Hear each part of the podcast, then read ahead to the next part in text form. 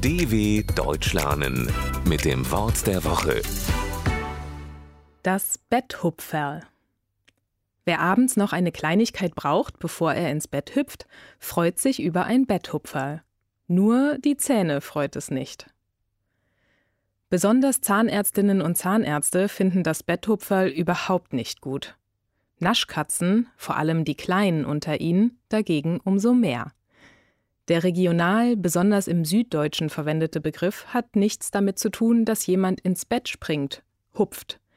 Das Betthupferl ist eine kleine Süßigkeit, die jemand vor dem Schlafengehen isst.